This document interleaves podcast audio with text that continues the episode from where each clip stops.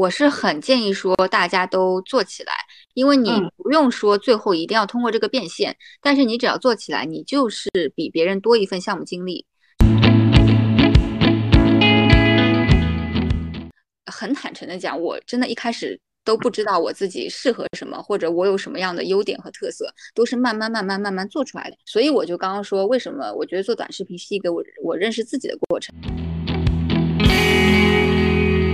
其实我理解就是零到一可能是找到了你视频的一个定位，然后一到一百你可能要不断的让那个你的用户感受到新鲜感。所以如果有爱心心的博主，你一开始没广告，那你也可以假装自己啊接到了某个品牌的广告啊，在视频里露出啊，那让广告商看到你这个呃做广告的能力。嗯，因为我很久以前看李诞的一本书嘛，他就说其实现代人一个有竞争力的人，他生活和工作就是分不开的。喂，肯定有哎，你看我的头发就知道了，我头发越来越少，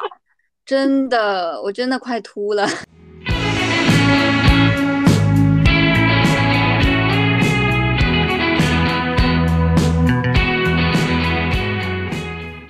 Hello，听众朋友们，大家好。欢迎收听《走进一百个职业》的第十期，我是千金。那在前九期啊，我们采访了身边一些比较常见的职业，比如说大厂程序员、资深 HR、体制内的公务员。那这一期邀请到的嘉宾可与众不同了，他的职业呀，在当下非常的新兴，讨论度也很高。而且微博今年初发起了一个就业问卷调查，就是当代年轻人就业都在关注什么？大概有一万多名的应届生填写了这个调查。填写了这个问卷啊，其中有百分之六十以上就选择考虑这个职业啊，所以可以说是零零后们最向往的一份职业了。好的，那话不多说，赶紧邀请出我们这一期的嘉宾，他在全网拥有百万粉丝，是这样一个在呃可能在上海都小有名气的一个网红博主，你的卡尼酱，欢迎卡尼酱，先跟听众朋友们打个招呼吧。Hello，Hello，大家好，我是卡尼酱，嗯，然后可能要做个小小的、小小的那个修正哈，对，就没有百万粉丝啦，对对对，也也没有那么厉害，对对对，所以就是当然也很感谢大家的这个千金和艾菲找到我，然后嗯能够有这次机会跟大家交流。那我现在的话是三十一岁啊，坐标是 base 在上海。现在是一名自媒体博主，那做自媒体呢已经有三年时间了。嗯，好的，卡尼酱。嗯，据我们所知呢，你是在做了八年的广告人以后才开始转型做博主的。那你当初是出于什么样的想法？嗯，想要做这个博主呢？嗯，其实是这样。嗯，我呃，因为那个时候我的本职工作是是呃市场部的 PR，那负责品牌的内容的宣传，其实会管。管理品牌的自媒体，那呃，为了让我的本职工作做得更好，所以我开始啊做短视频了。嗯，因为那个时候就是你要呃通过你的代理，就是乙方的甲方呃乙方的广告公司，对吧？然后啊让他们去做一个个小视频啊，然后我那个时候又是做餐饮品牌的嘛，那我会觉得很困扰，就是说我在指导他们过程中，我在跟他们讲的过程中，我发现我自己其实也不是很懂。那我觉得如果我需要呃让别人做得更好的话，我首先先自己要懂，我自己要知道怎么玩，怎么剪啊。那所以我就开始了，呃，开始做短视频。我在想说，那我可以做什么呢？因为我那个时候是做餐饮品牌嘛，那我平时又喜欢吃，那对一些网红餐厅啊，然后网红的一些呃打卡地啊，我平时还是挺感兴趣的啊。那也是我职业的一部分。所以呢，我就从探店博主啊开始了，开始了做博主。嗯，对。这个是我们没有想到的。你想，原来你是初衷是为了想打造自己一个职业经理人，然后为了提升自己的呃职业上的专业度，所以才去尝试这个自媒体这个领域的，对吧？对对对对对，嗯。但其实因为我之前的工作也一直是在做呃社交媒体的运营和宣传。就是我毕业以后啊，公众号和微博就兴起了，所以从那个时候其实啊，我就有在做公众号的运营啊，然后微博微博的一些就是小编的运营啊这样子，所以我的整个工作的履历其实都是在跟社交媒体的发展在同步的进行。对对对，那所以短视频兴起以后，那我就觉得说，哎，这个事情可能也是呃能够帮我主业啊做得更好的一件事，但同时也是我一直感兴趣啊，也是我比较擅长的。方面，对对对，那这样听起来，广告人的经历是不是更加容易让你们转型做自媒体呢？是的，是的，我甚至觉得现在的自媒体就是广告营销的一部分。就是如果你是广告人，那你这样的所谓的转型，呃，会比较丝滑。那如果你有文案、有美术上的一些基础，甚至啊优势，或者说你的网感很出众，我觉得都很适合做自媒体。啊，我甚至觉得说，就是一个不恰当的比喻哈，你就是你是 for A 公司的总监，可能也没有一个自媒体小编懂营销。我觉得在这个时代。嗯嗯，那我们也很好奇啊，就是你有这些专业的背景，以及是你的兴趣，嗯，你当时从零到一的过程经历了多久呢？就我不知道怎么定义这个零到一耶，对，是说有了第一个哎小爆款，还是说嗯好像开始呃开始知道怎么做视频了？如果是比如说第一个小爆款的话，可能是。刚开始一两个月吧，一两个月，对对对，嗯，那这个时间还是挺快的哦，算算是吧，现在看来算是对，因为因为也是那个时候抖音探店嘛，它呃整个环境会比较好，对对对，不像现在哦，人人都是探店博主，嗯，我是二零二二年开始做的嘛，二零二二年的夏天。对，就是三年前的这个时候开始做的啊，那个时候其实探店博主还挺少的，然后那你稍微做的好一点，哎，就会有流量进来。那就是其实赶上风口是非常重要的。是的，是的，嗯。而且卡尼酱是从给老板打工，然后直接就变成了做自己的老板。那我其实想很想问一个问题啊，就是你做自己的老板之后，就是这个过程做了多久之后是有了第一笔收入？嗯，如果我没记错，可能是半年左右吧。嗯，那如果把那个就是零到一比作是刚开始做视频到做出一个小爆款，一到一百比成是一个做完一个小爆款到呃有了一些固定的一些收入，你觉得是觉得是在哪个阶段会更难一点？我觉得是不同程度的难呢，因为零到一它可能难在开始，然后难在你要确定你自己做些什么。啊，然后难在说你要坚持更新，那一到一百的话，可能就是你不断的打碎自己，在重塑自我的一个过程。因为因为自媒体就是说，它是一个自，嗯，它是一个人个人综合能力的体现。就你的颜值啊，你的学识啊，包括你的情商、你的专业能力、你的抗压能力，你有没有你有没有这个毅力呀、心态啊？你有没有恒心毅力啊？有没有持续持续学习的能力？我觉得其实。呃，这一整个综合能力的体现，就是你一个自媒体的，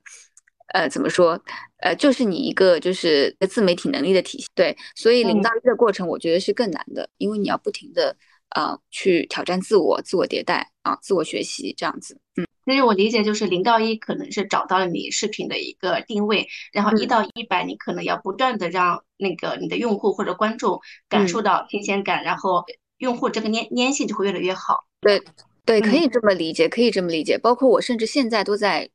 都在找自己。对我觉得做自媒体很好的一点是，他在帮我一直在让我更了解自己，让我更了解自己是什么样的人，有什么样的价值和特色啊，我能够给别人带来什么。对，包括现在我也一直在寻找。嗯，哎，我觉得这个观点非常好，因为就是很多的视频，可能在我看来，它其实是在迎合观众，或者或者迎合这个用户，就是整体的趋势，或者说最近的热点。但是你刚刚提到了一个点，就是找自己，我觉得这个还蛮有意思的。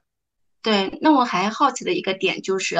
呃，你应该是在二零二零年开始做，是不？就是你感觉这个事情，嗯，做了多久，或者说做到什么什么阶段，你觉着，哎，这个事情好像可以作为一份事业，然后再辞职去做全职做这样一个博主？可能是两年，两年左右吧。我觉得可能是疫情的那段时间吧，就是我们。嗯，上海就是困在家里的那段时间。那那段时间的话，其实，呃，我觉得是让我往里走的一个过程，就是更让我知道说，哎，我自己是怎样一个人。就是我可能是一个，嗯，还挺热爱生活，然后 可以，呃，不管外面环境怎么样，都能把自己就是照顾的挺好的人，还还挺乐观的一个人。那那段时间让我就是，哎，觉得说自己好像。好像有这些优点呢，然后也开始逐渐转型，就是发了一些有的没的的鸡汤和一些感悟，我就挺想说鼓励别人，让大家不要那么丧嘛。然后也分享了自己每天在家种葱啊，然后呃这个看书啊，看纪录片。那从那个时候开始转型，哎，然后慢慢我发现说有很多的人喜欢听我讲一些就是鸡汤啊或者一些观点，对，那我也就很感恩嘛。然后会有就以前可能你探店视频。呃，你的流量可能是平台的，或者是这家店的，但是慢慢的、慢慢的，会有越来越多的人说，哎，他喜欢我这个人，然后你走在街上，会有很多人会会认出来说啊，很喜欢我的视频。那慢慢慢慢，然后又过了大半年，大概两年吧，所以就大概做短视频大概两年吧，就是去年这个时候啊，我觉得说，嗯，好像做博主这个事情让我找到了我的个人价值。如果说呃工作和博主的话，我会觉得后者能让我更快乐。嗯，哎，我听到卡尼讲你讲的一点就是你是在疫情风控期间，然后那段时间可能有更多的自己的思考和独立的时间，然后通过向内求，发掘了自己的一个兴趣点和爱好点，以及好像对你的号的定位有了一个更加明晰的呃认知，是这样吗？嗯，对呀，你总结的好好哦。嗯，对，这就让我们想到我们之前第一期采访的裸辞小张，他也是契机是在疫情风控期间就开始特别崩溃，然后自己仿佛是就是跌倒了以后重生，然后找到了自己的一个人生价值所在，以及他真正想做的事情，他就去创办了裸辞号以及裸辞实验室东西，而不是像以前就是感觉是被生活推着走。嗯，那回归到那个正题，就是自媒体这个职业，就是相对于传统的很多工作嘛，因为它的稳定性还是没有那么的高。那在我们的父母眼里，可能会有一点不务正业的感觉，或者是觉得不太放心。那嗯，在卡尼酱，你在就是辞职去当一个全职博主的过程中，有遇到过相似的一些困扰吗？有哎，肯定有。嗯，我其实提离职的话，内耗了半年，因为我那个时候我的工作啊，然后我的老板都特别好，对，就是基本上是一个神仙的工作。那呃，就因为他太好了，然后呃，我可以同时的就是做主业和副业，所以我一直内耗，一一直内耗，想说啊，我要不要辞？要不要辞？啊，因为。呃，外界包括呃好朋友或者爸妈都会说，哎呀，现在这个经济不太好啊，千万不要离职啊，要有一份稳定的工作才是最保险的呀，对不对？但是另一方面，我的内心的声音就一直一直的想法就是说，啊，真正的稳定并不是我有一个铁饭碗，而是我要始终保持学习，始终保持自己的竞争力。那，嗯，当我想通这一点以后，所以我就跟我老板提了离职。呃，包括我离职以后。大半年我都没有跟父母讲我离职了，我就一直瞒着他们，因为我很很怕他们担心或怎么样。对，那我其实是啊离职了大半年以后，然后啊某一天就是大家心情比较好的时候，然后嗯才跟爸妈说了啊，其实我老早就离职啦。那没想到啊，没想到他们居然就是好像老早就猜到了，然后然后还说嗯我支持你啊这个。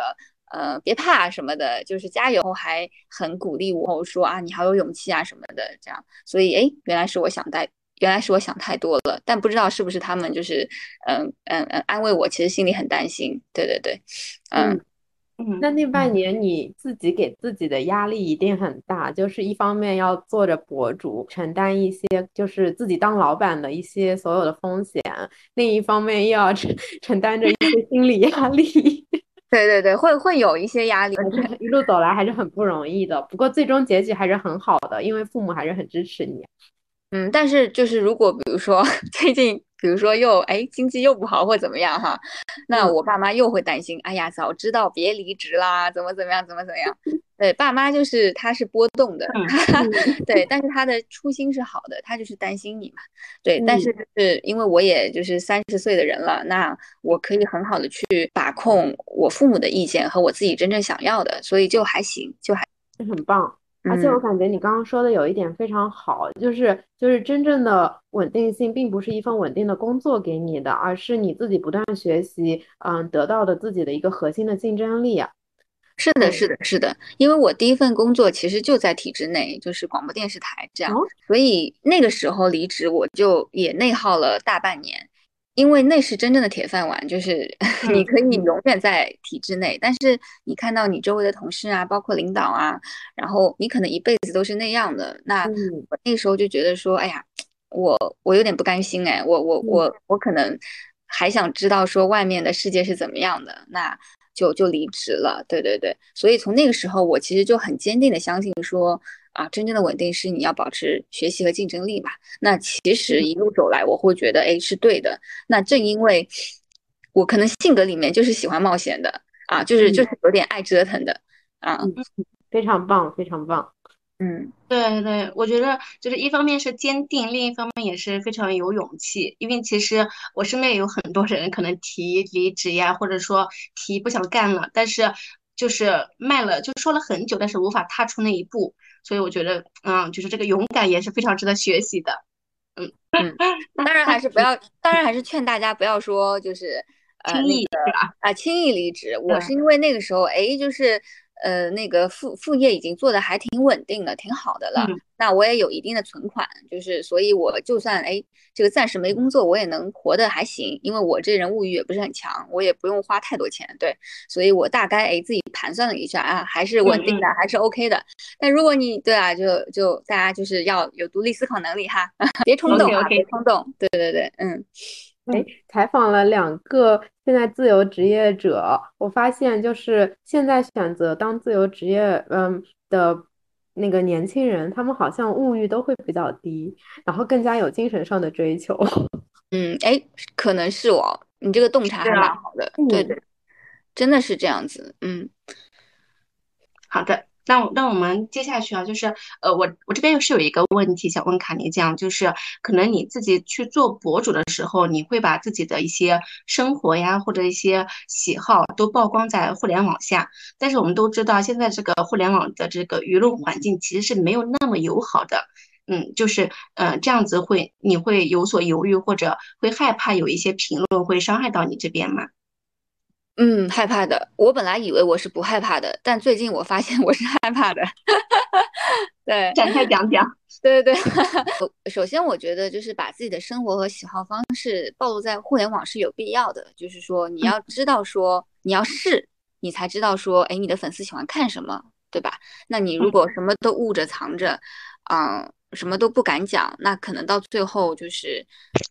觉得这跟交朋友一样，就是你真诚坦率，你你就能收获到同样真诚坦率的声音。但是如果你一直，嗯，就是把自己保护的很牢，然后什么都不愿意跟人讲，那可能就是，呃，也不会吸引到跟你志同道道合的人哈。那呃，所以这一点我就觉得，嗯，我是呃不犹豫也不害怕的。但是呃，收到的就是一些负面的评价，我觉得。呃，很坦诚的讲，我觉得是有时候是挺伤害到我的啊。可能因为我是在上海嘛，然后我经常视频里会发一些，就是啊，上海梧桐区里的就是年轻人的一些啊潮流打卡的一些现象，然后啊做一些啊自己观点的评价也好，或者说是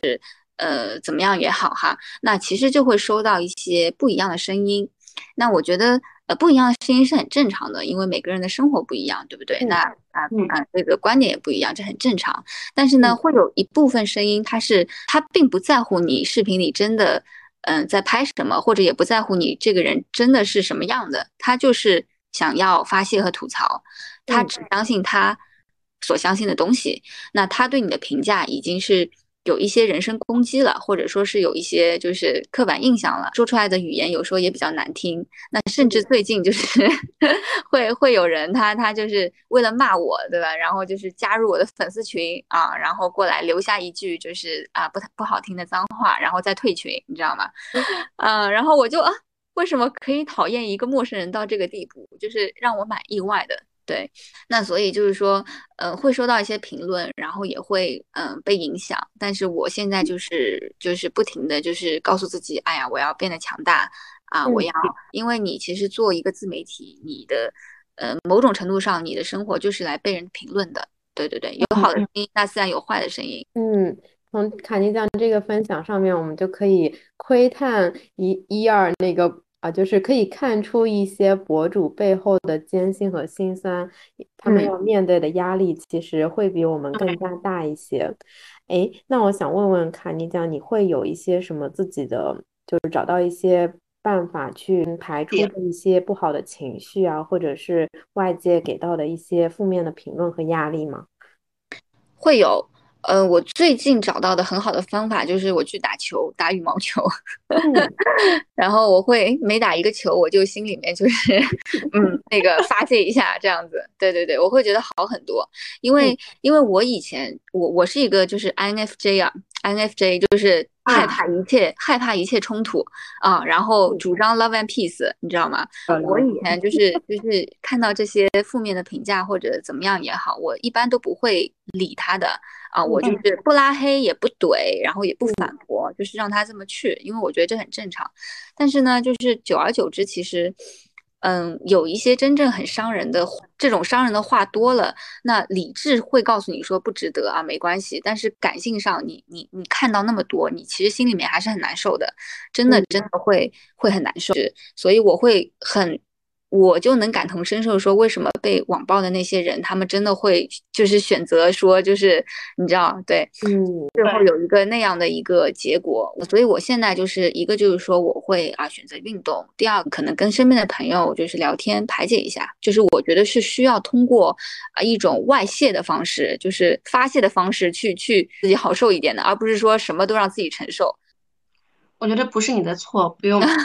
但是，但是我我我其实知道，就是我们这样子的安慰其实是有点轻飘飘，因为可能那个承受的人不是不是我们自己。嗯，但是我有一个小小的经历是这样子的，就是嗯，在疫情期间，其实上海人被骂的非常的厉害。然后我就对，我就在微博分享了一条，比如说可能是呃可能是挺张文宏医生这样子的一句话，然后就有。大概有六十多条评论，就是我的微博可能评论每天都只有一两条，然后突然就涌进了六十多条，都是来骂我的，而且我觉得骂的那个出发点都是让我无法理解，就有的时候真的很难理解有些人为什么他在互联网上就能释放的恶意就会那么多，嗯，但是后来就是。嗯，还是给自己排解，就是觉着呃无所谓。我觉着就是每个人他的认知可能都是不一样的，他只能相信他相信的那个东西。你再怎么去给他讲，其实也是没有用的。嗯，对对对对对，谢谢你，谢谢你。就是 你知道有有有一两个人，就是即便有一两个人表达对我的理解，我都会觉得很暖心，会觉得说现实生活中如果有人真诚的说啊，我理解你，别害怕，或者。啊，别，我我支持你，你要多想想喜欢你的人，那我真的会觉得很暖心。对对对，所以很感谢。可以给我们分享一条你最近印象最深刻的收到的暖心的评论吗？哦，太多了，真的太多了。因为因为我最近正好在这个这个拐点上，就是嗯，然后心情不是太好，然后身体也不是太好，所以视频号后台真的每天都会收到很多的暖心的呃鼓励。对，然后。然后你哇，然后我就很惊讶，说哦，原来有那么多人喜欢我哎，就是因为因为你知道，就是啊，真正喜欢你的人，他其实平时不怎么评论的，所以我会很感激那些真正爱你的人，在你需要的时候，他们是会出现的。嗯，然后印象很深刻的话，是有一句话，我觉得还挺好的，他就说生活的难过过着过着过着就过去了啊，那我觉得这句话还挺好的。所以我也用来就是激励自己，对对，我这所以就是说过去做过的好事，那有一天会可能开花结果，这样然后帮助到自己，所以我就还挺相信这些东西的，也给了我很多的新的力量。我就想说，哎，我以后要坚持去做一些给人治愈和力量的视频。嗯，是的。对你这样真的是一个很棒的博主，说明你曾经你的爱帮助到了真的很多的人，照照亮了他们的生活。哦哦，天哪，要哭了，天哪！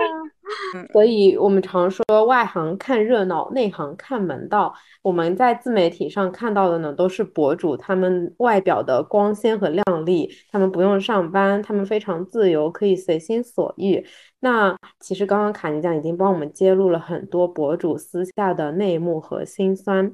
嗯，那我们也想了解一下，作为一个博主，嗯，普通的一天是怎么样度过的呢？天呐，呃，就是真的是很普通，很无趣。我和我老公现在都是全职的自媒体博主嘛，嗯，然后我们俩就是早上大概就是他会比我早，他可能六点多就起床了。然后我可能七八点起床，第一件事先喂狗啊，先喂狗，让狗吃早饭，然后再自己吃早饭。然后白天的话，可能我跟他都会就是适当的运动一下，就可能两三天啊，中午或晚上会有一些探店。其他的时间都是在家写脚本、剪辑、对接商务啊。那一般晚上的时间的话，就是发布视频。一个晚上的话，你基本上就是忙碌于各个平台的发布和运营。呃，像我一条视频的话，我可能在啊抖音、红书啊、视频号啊、B 站啊、点评啊，就是五个平台嘛，我都是自己发布和运营的。那不同的平台，你你你可能标题不一样啊，封面不一样啊，然后那个发好以后呢，就是呃你要看大家的反应，跟大家做互动啊，万一万一舆论这个风向不对，你还要想办法，对不对？对，所以一个晚上基本上就是没了啊，没了。然后睡前的话，大概十点，呃，我会每天晚上泡脚嘛，那九点左右泡脚啊，天以后呃洗澡，然后睡觉，然后睡前可能看一会儿书，也可能不看就就睡了啊。就是很无聊，真的就很无聊。就我跟我老公都是那种不爱 social 的人，对我们可能就是所有的时间都在做视频，就有好也有不好。就是好的话，就是你很专注在这件事情上啊，那也会有一些就是呃所谓的小结果。那不好就是说，哎，就是还挺无聊的。典型的 I 型人格 啊，是呀，但我们俩其实都挺喜欢的。就是如果你让我们俩出去搜索，我们会觉得很累，我们就宁愿晚上就是早早的在家，然后看点电看看电视，然后我可以安安心心泡个脚啊，然后他可以就是在家那个撸撸狗。对我们我们两个都非常喜欢这样的生活。嗯，我觉得卡尼加的另一个隐藏的身份应该是养生博主，但我跟你讲哦，就是越养生的人哦，他就身体越差哦，也也可能是因为身体差所以养生。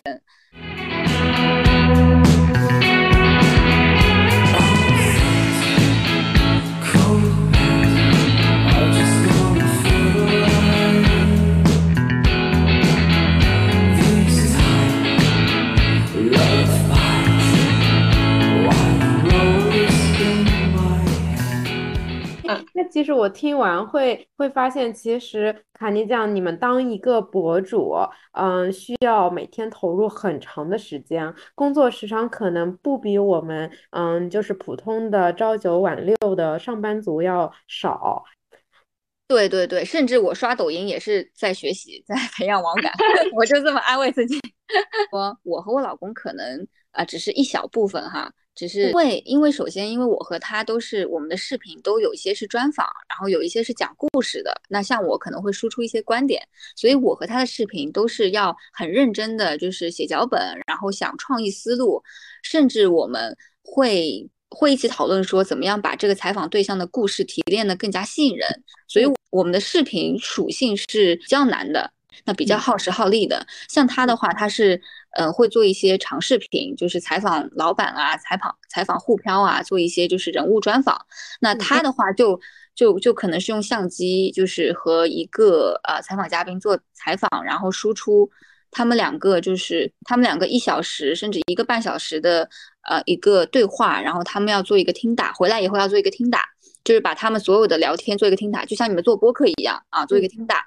听打以后，然后提炼出。呃，好的素材，好的那个金句啊，然后再写脚本，写脚本，然后再剪辑，所以他的工作量比我更大。那像我的话啊，我我我的工作量也挺大的，因为我去探一个店，我可能不是说哎，第一道菜，第二道菜，就是就从头到尾按照时间顺序去讲就好了，对吧？那我可能就是说，哎，这家店这家店的卖点是什么？然后我要用三句话先放开头，先讲。呃，就是因为我和我老公的就是视频题材啊，决定了我的工作量可能很大。那也可 能我们因为就是就就就自找自找苦吃啊，我和他自找苦吃。其实可能拍一些搞笑视频会很简单，对吧？但是我们就没有这个细胞去做这些事情，所以我们只能就是用一些比较苦的一些方式来做。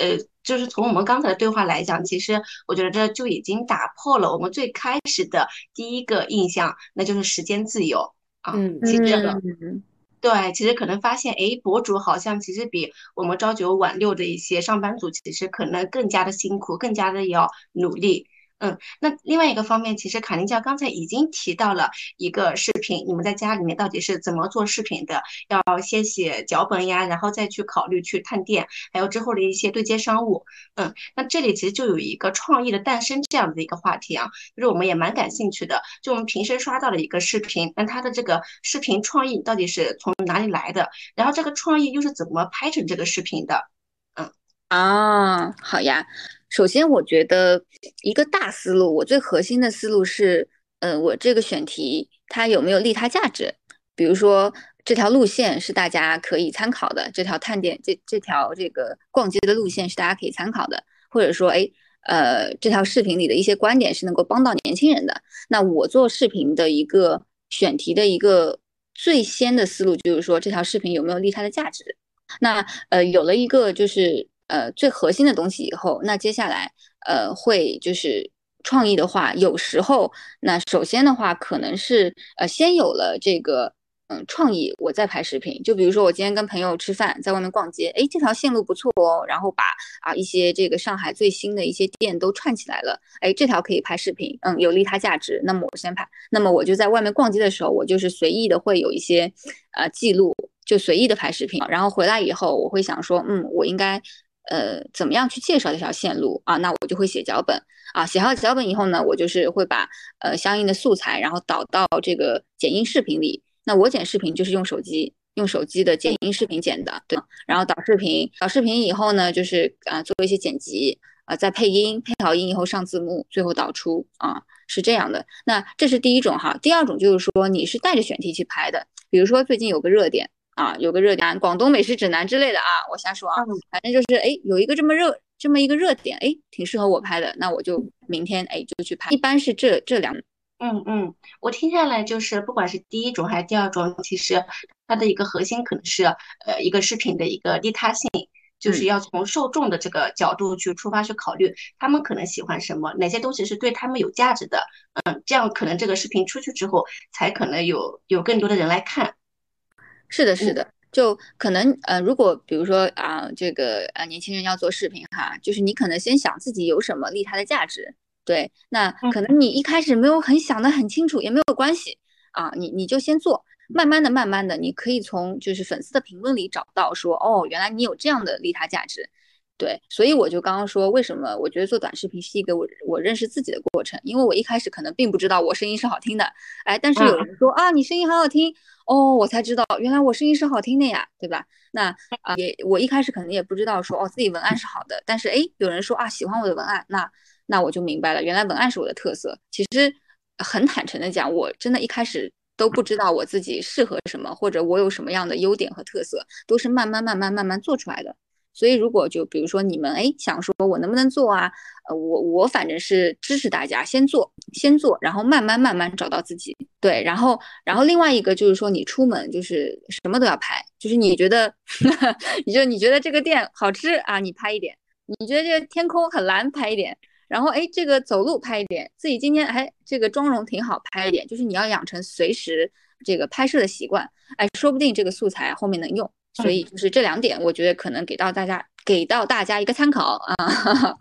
嗯，其实肯定你提到的时候，就其实一直在提到，可能这些创意来自于各方面，然后你也要不断的自我挖掘。嗯，但是，但是我因为我看到你的视频啊，它可能更新的频率就是每天都要更新。那在这样的一个强度和频率的这么高频的情况下，有没有什么时候是觉得，哎，创意是创意会枯竭了？哎，我今天就是想不出内容，有这种时候有哎，肯定有哎，你看我的头发就知道了，我头发越来越少。真的，我真的快秃了。枯竭肯定是有的。那我觉得有几个办法吧，一个就是要多看书多看电影，多看纪录片，就是你始终要保持学习和输入的状态。然后第二个的话，就是尽情的去生活，你可以去旅行，然后可以去尝试做呃不一样的事情。那第三的话，可能就是和呃比我小的朋友，就是比我小的粉丝或者我周围的朋友，可能是我潜在粉丝的人聊一聊。哎，最近你有什么困惑呀？有什么烦恼呀？最近你关心什么呀？或者你最近想看什么呀？啊，看看是不是大家有一些共性上的东西？那我能不能做类似的内容帮到他们？啊，我觉得这三点可能就是给大家参考。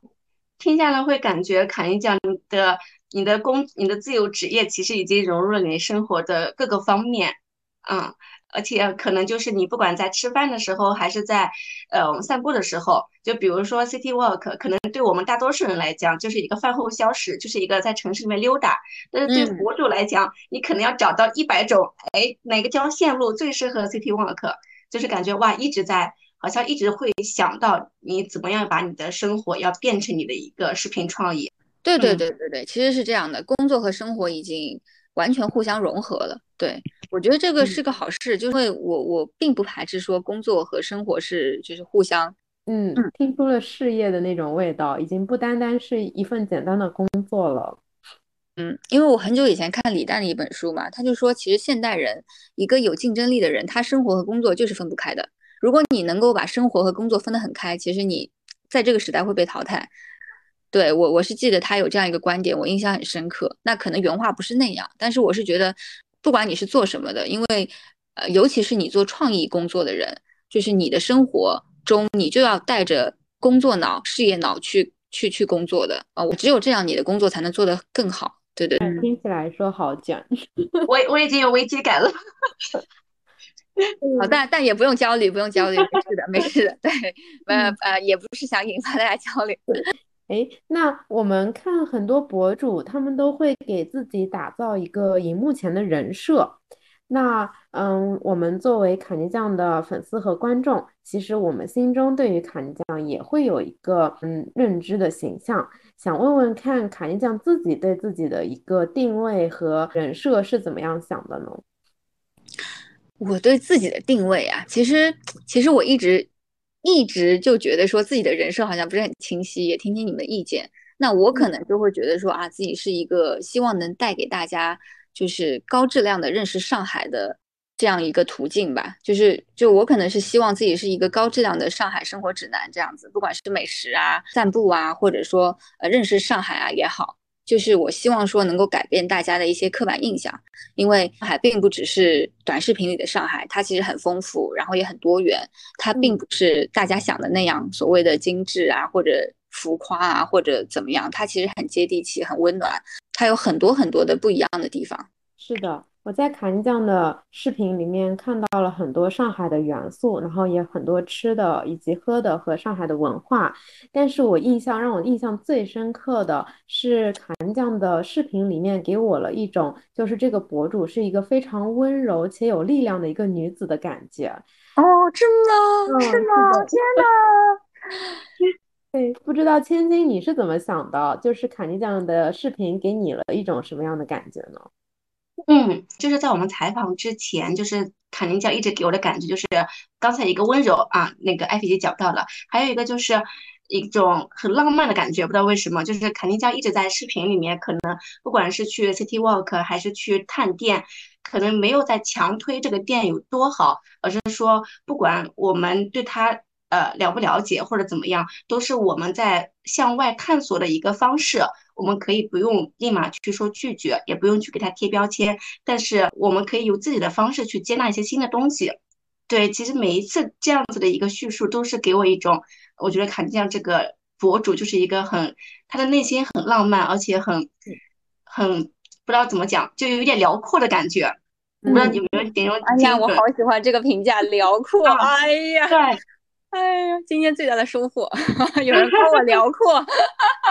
对，就是那种感觉，嗯，而且我也很喜欢你的那一句金句，或者说你的一句标签或者 slogan，就是有一个观点不一定对，对我这个还蛮喜欢的。对对对，就是就是，嗯，谢谢谢谢谢谢，我我真的很感激，真的很感谢，因为可能我自己都没有意识到说，哦，原来我是是这样的，那我今后可能就。会更加坚定的去做些做那些内容，然后包括我，我其实视频里之前有讲说，一个观念为定得为什么为什么我会很喜欢这句话或者一直用，因为我觉得这个世界它不是非黑即白的，那我所说的观点也不一定是对的，但是给到大家一个参考，就是我希望说大家能够嗯用一种辩证的思维去看待这个世界上的任何事情。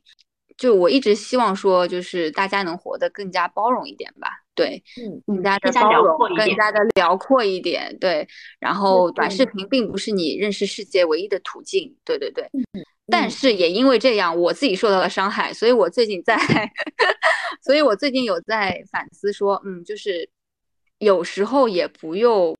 那么的。害怕冲突，我相信懂的人是懂的，就是说你可以就是辩证的去看待这个世界上的任何事情啊，然后有啊批判性思维啊，然后有多元包容的能力，但是呢，嗯，偶尔呢也要有保护自己的力量，对对对，所以我也希望说真正的能够做到你们所说的温柔且有力量啊，做一个辽阔辽阔的人，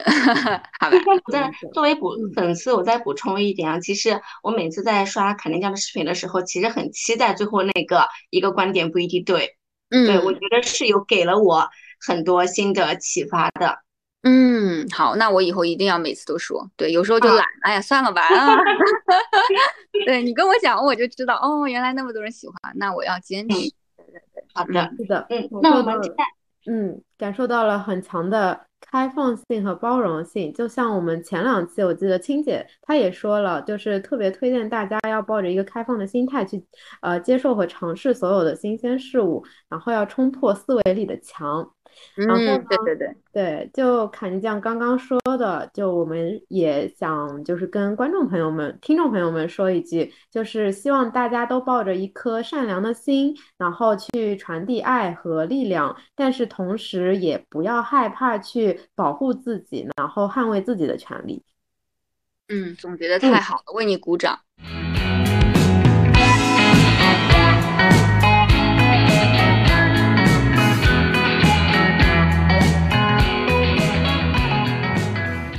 好的，那聊回这个就是视频号的一个自媒体的一个内容啊，那我其实很想问凯琳讲，就是你的呃内容就是播放出去之后是那个数据一直这么好吗？因为我最近看到你的数据大概已经上了十万加这样子，嗯，那你有经历过就是这个数据点赞点赞量不太好的吗？就比如说可能一直是一直比如说一百以内这样子，有呀有呀有呀，肯定有呀，就是刚做号的时候，刚开始的话就几个点。点赞喽，然后你买个抖加，也就都是抖加的这个点赞，对，也没几个真的过来跟你评论。哎，那就是如果就是看到这个数据可能不好，比如说大概不好了，嗯，半年或者说两几个月之后，就是这一个阶段是怎么熬过来的？嗯，我觉得一个就是你坚持做，坚持坚持坚持做啊，然后第二个的话，我觉得就是要总结和复盘。啊，就比如说，哎，为什么这个不好？你可以去问问，就是周围就是比你厉害的人啊，也是做这一行的人。那像我老公，他就是因为也是我同行嘛，所以他有时候会给我一些意见建议。那像我从零到一啊，我的第一个小爆款就是他给我的建议。他说你你你探店啊，你就要去探一些啊别人不知道的店，因为我那个时候探的可能就是一些就是啊知名的店铺啊，那他已经大家都知道都吃过了啊，那所以他就说你要去。找一些冷门店，冷门的店，那我们就去找，哎，然后后面，哎，果然那个冷门的店就是数据还不错啊，那就是可能就是第一个就是你要坚持，第二你要找比你厉害的人给你建议，对吧？第三你要随时复盘总结，哦，原来这个点子是 OK 的，那你那么你就按照这个思路去做啊。然后第第四就是别想太多啊，心态要好。下来也 是都特别好，听众朋友，如果你想做自媒体，记住这四点。哎，对对对对对。而且要容忍试错，要让自己去一步步的试错，才能找到自己最正确的那个定位。对对对，然后我我要还要给到一个很很重要的建议，就是说一开始啊，你要做，首先你选的赛道一定要是你喜欢的。像我，我喜欢吃，就是我平我平时如果你不让我做自媒体，我平时周末也是吃嘛，对不对？嗯。那你要做的事情是你你要做的短视频赛道是你喜欢的。然后是你平时就热爱的，是你平时就会花时间的。然后你一开始做号呢，做视频呢，你每天不要花太多时间，就你每天可能花半个小时、一个小时啊，就呃就发了啊。那因为你一开始付出的不是很多，所以它如果结果不是太好的话，你也你也不会你也不会 emo，对不对？但是如果你一开始就是找了一个你既不擅长又不熟悉的赛道啊，然后花了很多功夫，做了很多功课，每天花了大半天，然后就是。去去做这么一个短视频，最后就两个赞，那你肯定不开心嘛，对不对？所以对，所以那为什么能坚持那么久，也是因为我喜欢喜欢吃，喜欢探店啊，喜欢去网红店，然后因为因为跟我主业有关系嘛，我需要知道说，哎，现在有什么网红现象啊？年轻人喜欢去哪里玩？那因为这些都是融入我生活的，所以我去做这些东西，我我不吃力啊，对。那包括现在我分享观点也好，分享我的生活也好，因为我平时就喜欢看书或者喜欢思考人生哈，就我就喜欢想一些有些没的啊。那所以我觉得这些东西，哎，我我我我有一些好的想法和思考啊，那我就很想分享，然后才能得到正面的反馈，这样不停不停正向循环啊。这个点特别好。那其实聊了这么多，我们会发现博主这个职业，它看似门槛非常低，只要有个手机，谁都可以做。但其实它背后需要的是很强的综合能力和自律能力。那嗯，刚刚卡尼酱也说了，就是如果想做自媒体的话，要一定要选好赛道，就是选自己喜欢的，并且是自己感兴趣、愿意花时间去的。那可以跟我们讲讲现在自媒体这一行业，呃，不同的赛道它的竞争程度怎么样吗？竞争程度，嗯，可能就是具体的一些数据啊，或者很精准的竞争程度，我我可能不太清楚。但我觉得，呃，我觉得首先就是，如果你真的很喜欢，就是比如说吃，或者很喜欢计算机，很喜欢数码产品，你你别管竞争程度，我觉得不管竞争程度怎么样，都都都不重要。就是你要先做好自己的事情。如果你真的在这方面做得很好，其实不管怎么卷，嗯，都都不会影响到你。对对对，我觉得就是因为越卷的赛道，它受众越广，就是它的需求越大。就比如说啊，美妆行业很卷，但是看美妆的人也很多啊，对不对？嗯。所以就是就不要管外面世界怎么样，你先问问你自己最想做的事情是什么啊？那需要的能力，我觉得首先就是你要坚持，坚持是很重要的能力，就是你能坚持更新，已经筛选掉百分之八十的人了啊。然后第二的话，我觉得就是如果。一定要有能力的话，我觉得就是你是一个有网感的人啊，然后你是一个在现实生活中，你是一个嗯有感染力的、讨人喜欢的人啊。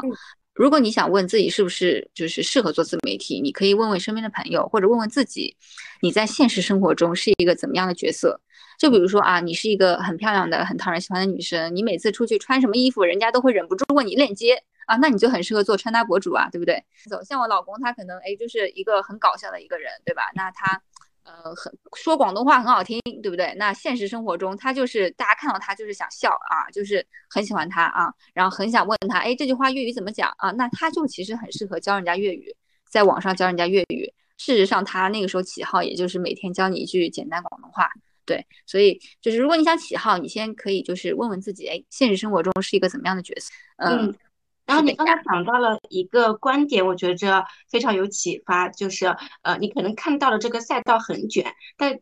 但另一方面也说明它的受众很多。对，我觉得是给很多想试水自媒体的人其实打开了另一个思路，就是你如果真的想做，你就不要抛开那么多的，就是束缚，或者说是你认你认为的困境，其实就是在最开始就一定要 just do it。我是很建议说大家都做起来。因为你不用说最后一定要通过这个变现，但是你只要做起来，你就是比别人多一份项目经历。就是如果你是一个零项目经历的人，但是你可以，如果但是你做自媒体，其实你把自媒体从零到一，然后整个一个这样的过程，你其实就是一份很漂亮的项目简历，对不对？那包括如果你以后去面试，是甚至如果你就是面广告营销行业的，那如果你有自己的自媒体，这是很加分的。像我以前，我以前就是找实习生，我都是会看他的。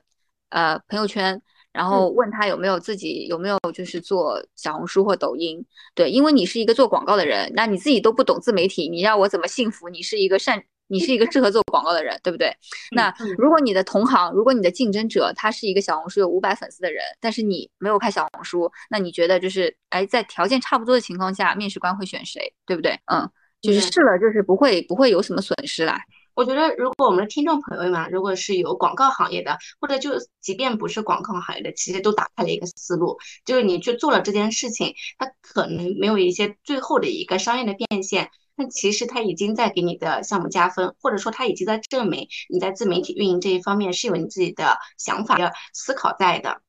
那凯琳讲，就刚才其实我们提到了一个商业变现啊，那就绕不开的一个话题，就是博主的主要收入都来自于哪里？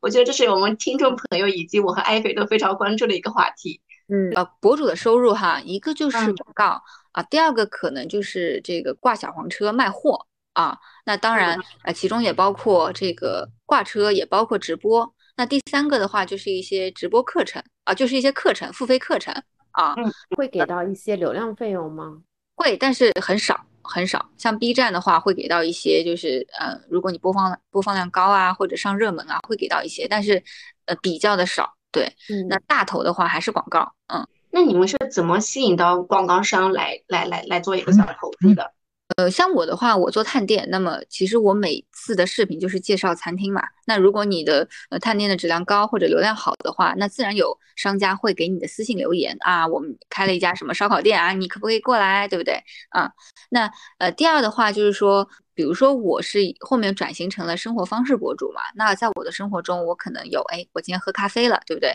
那我在家可能吃了个水饺，对不对？那我可能呃用了个什么化妆品，对不对？那其实我的呃任何的露出都可以是个广告位啊，所以所以如果有哎新兴的博主，你一开始没广告，那你也可以假装自己。啊，接到了某个品牌的广告啊，在视频里露出啊，那让广告商看到你这个呃做广告的能力啊，然后那慢慢的就是哎就会过来找你了啊，这个这也是个技巧哈，划重点，划重点，学到了，嗯。嗯。那我们听下来，其实就是作为一个博主的话，可能他每个月的收入他是呃不固定的，可能会有浮动，有的时候多一些，有的时候少一些。嗯，那卡尼酱，你会有一些焦虑感吗？我还好哎，因为我我我的收入焦虑其实还好，我可能更多的焦虑就是我的成长焦虑。我觉得我最近没有进步了啊，我觉得我最近好像都在吃老本啊，我觉得我最近好像我的内容都没有。以前好玩了啊，那我可能有成长焦虑。我我我是觉得说，如果我一直在进步、在成长，我的内容也一直在成长，那么呃，该来的钱也好，或者流量也好，都会来的。嗯，说的没错。那我们今天看来采访到的是一位非常有精神追求的呃博主。那博主这份工作给你带来的成就感和意义感，主要来源于哪些时刻？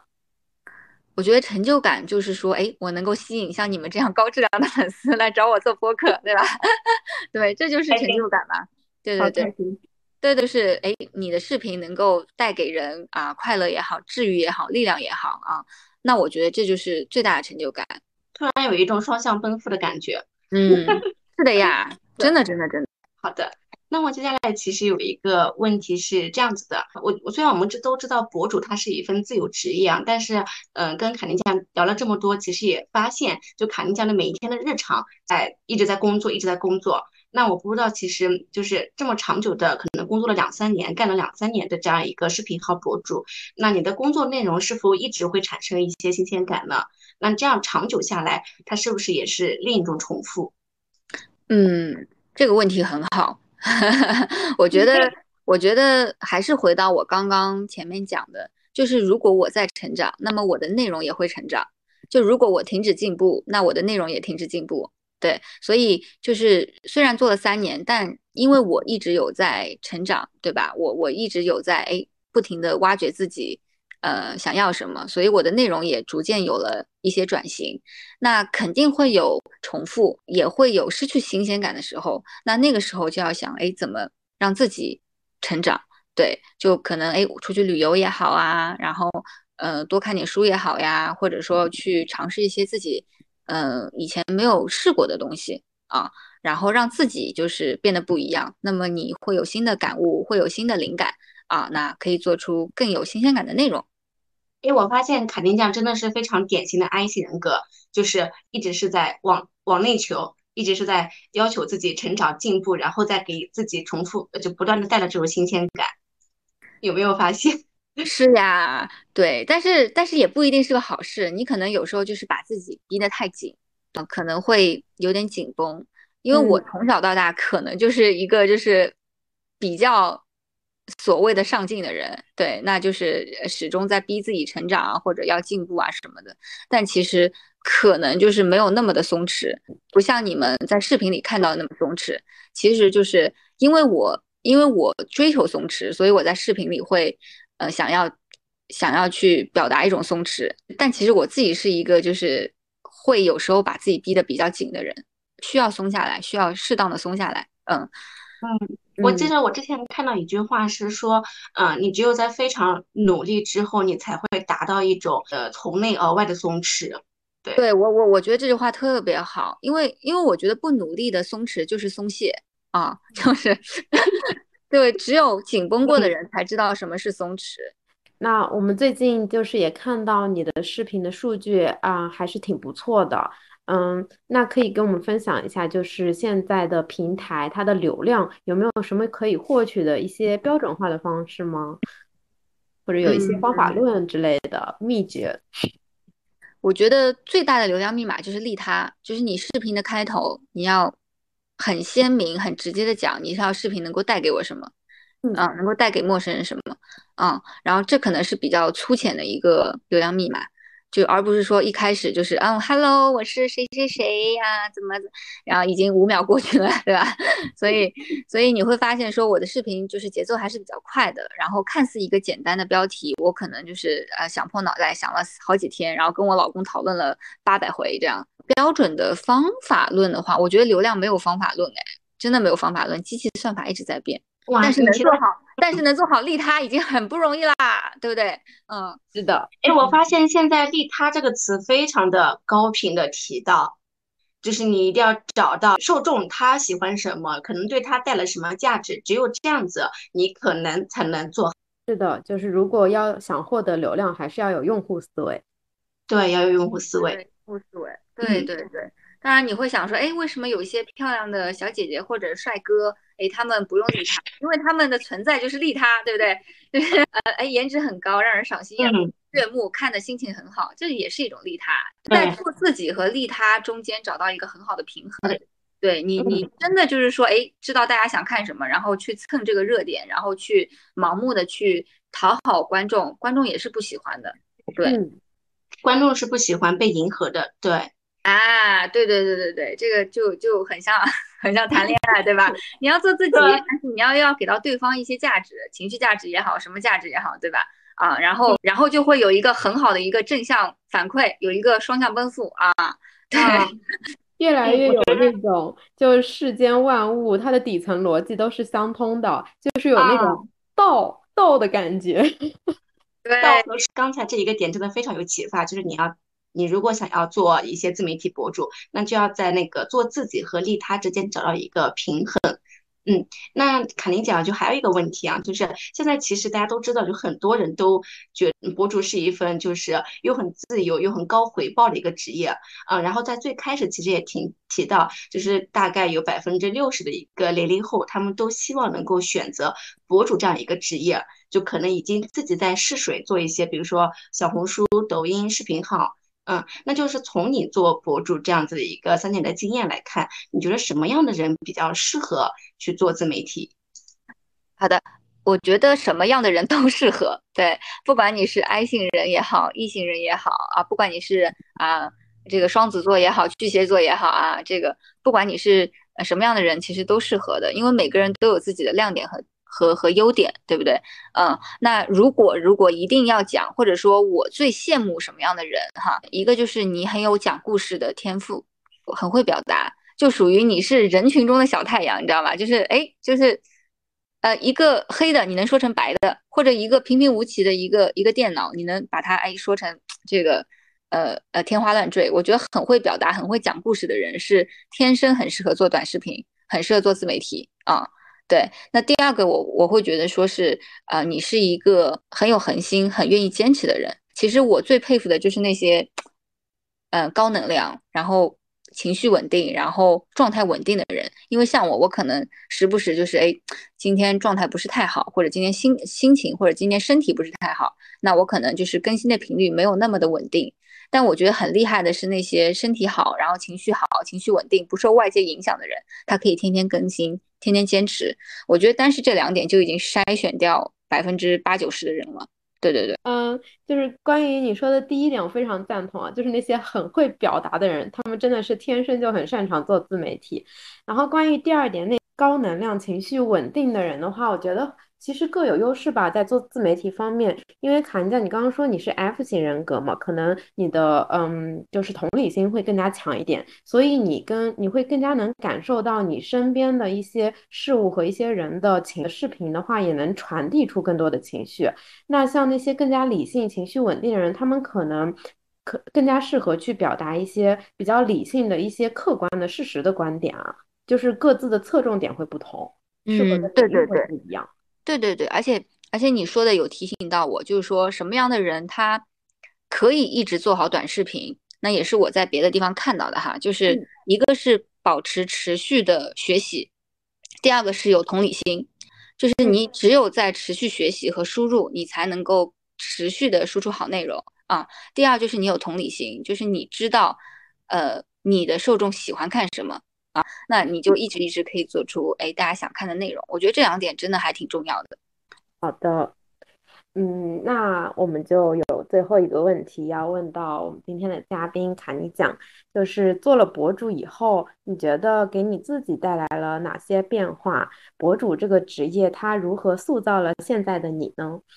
嗯，这个问题也很好哎，对我，我觉得首先给到我最大的变化是我可能更自信了，然后内核更稳定了，因为我知道我自己是谁，然后我可以带来什么样的价值。啊，然后我啊，通过自媒体就是可以把自己养活啊，然后让自己生活更好，所以全方位的我更加自信，也让我对自己有更多的安全感。然后第二点的话，我觉得就是说可以让我认识更多人，让我交际圈扩大。对，因为可能以前就是说啊，你你可能只能认识跟你同行业的人啊，但现在你可能会认识，哎，就是。嗯，不同的美食的博主啊，餐饮的很厉害的餐饮大佬，对对对，那就是你会认识各种各样的人，比你厉害的人，比你优秀的人啊，那我觉得这也是一个特别特别好的一点，对对。这一点，我跟千金，我们做了播客以后，我们也非常感同身受。就以前我们的社交圈，自从工作以后也会比较局限，主要就是在自己的行业圈子里。那我们做了播客以后，我们会采访不同行业的人，然后尤其是跟他们去深入的对话，就会了解到很多跟我们不同的行业，嗯，相关的内容，就是对我们自己的认知也是一个很大的提升。然后我们也结交了很多各行各业的朋友。就非常开心，对呀，对，所以我就说这是一个数字名片，就是可能以前哎，我们可能八竿子打不着的人啊，但因为互联网认识了，嗯，然后我觉得我们有同样的价值观，同样的嗯爱好和兴兴趣哈，那哎，不如认识一下，然后就开始嗯，就会认识越来越多的人，所以。所以以前就是工作的时候，你可能只能认识同事，但是同事不一定跟你兴趣相投，不一定跟你就是能够聊到一块儿。但是你会发现说，哎，做了自媒体以后，你的时间都可以用来认识那些真正志同道合的人。嗯，就从这一点上来说，我觉得就还挺感激的。嗯，我觉得互联网平台有一个非常大的一个魅力或者说好处啊，就是它有一个连接的一个作用。对对，是的，是的，嗯，它可能会连接到志同道相的人，也可能会让我和艾菲能够连接到卡尼奖。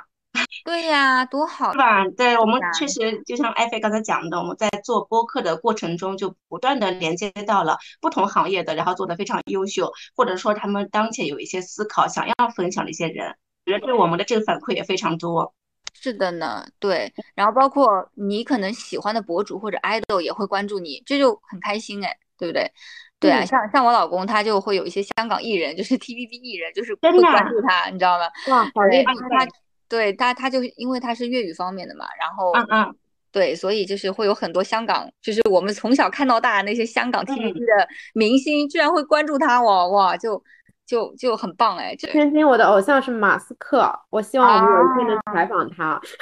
那说不定呢。嗯，好的，那我们就。进入最后的 ending 了，我们就开始结个尾了。嗯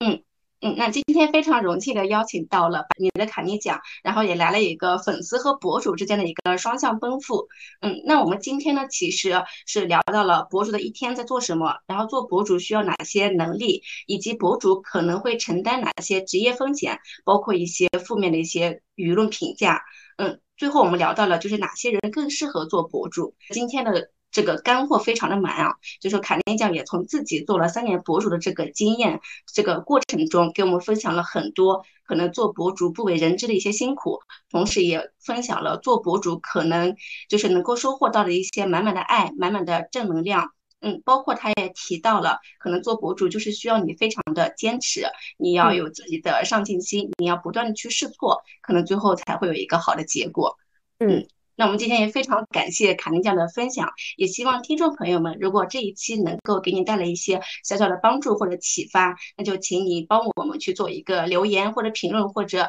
一键三连。就那同时，如果你还没有关注你的卡尼酱，那也可以从视频号呀，或者是抖音呀、小红书呀，就各个渠道可以关注一下你的卡尼酱，可以了解到一个更温柔而有力量的卡尼酱本人。谢谢谢谢两位，谢谢卡尼酱。哎，谢谢你们，谢谢你们，就是跟你们聊天很开心，然后我也得到了很多的鼓励，哎，我觉得好棒啊，嗯嗯，我会我会坚持，我会坚持做下去，没问题，结束了，好的，拜拜，拜拜。